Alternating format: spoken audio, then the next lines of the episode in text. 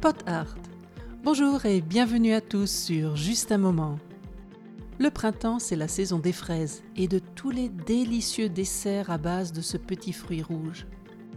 En France, il y a entre autres une commune en Bretagne connue pour ses fraises. C'est Plougastel. On y trouve même un musée de la fraise. Ces derniers temps, cependant, ce n'était pas pour cela que cette commune a fait parler d'elle, mais plutôt pour un rocher plein de mystères.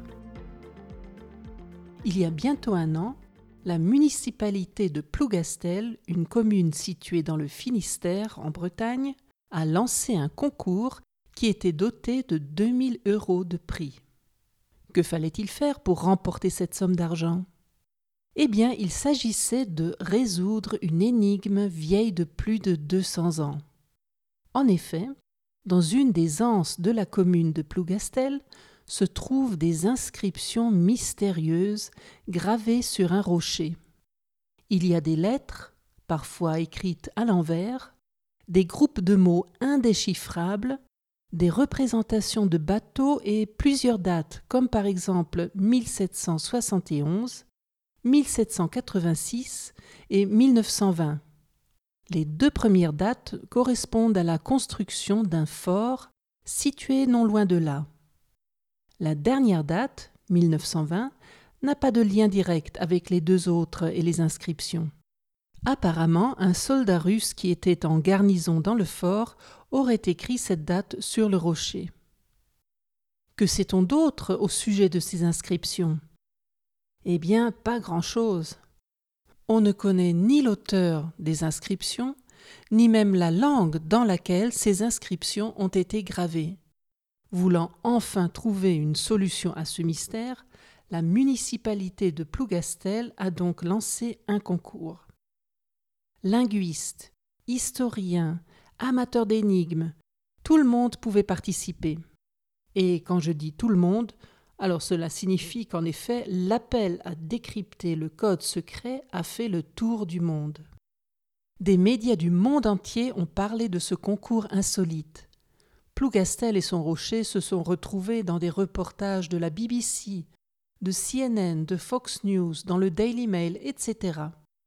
Le résultat a été que la commune a reçu plus de 2000 mails de candidature du monde entier. Finalement, 61 dossiers contenant des propositions de traduction ont été renvoyés. Il y en avait qui venaient même de Norvège et de Thaïlande. Qu'en est-il aujourd'hui du mystère du rocher de Plougastel? A-t-on enfin trouvé la solution à l'énigme? Alors, un groupe d'élus et d'historiens a attentivement examiné chaque dossier. Et ils ont finalement retenu deux propositions de traduction. Même si ces deux traductions ne sont pas identiques, elles évoquent toutes les deux la mort d'un marin en mer lors d'une tempête. La première proposition laisse entendre qu'un soldat nommé Serge aurait été obligé de ramer par forte tempête, et son bateau se serait retourné. Le soldat s'est noyé, et son ami lui a rendu hommage sur ce rocher en breton du XVIIIe siècle. Dans la deuxième proposition, il s'agirait d'un marin provenant du pays de Galles ou de Cornouailles qui se serait noyé lors d'une bataille au large de Plougastel.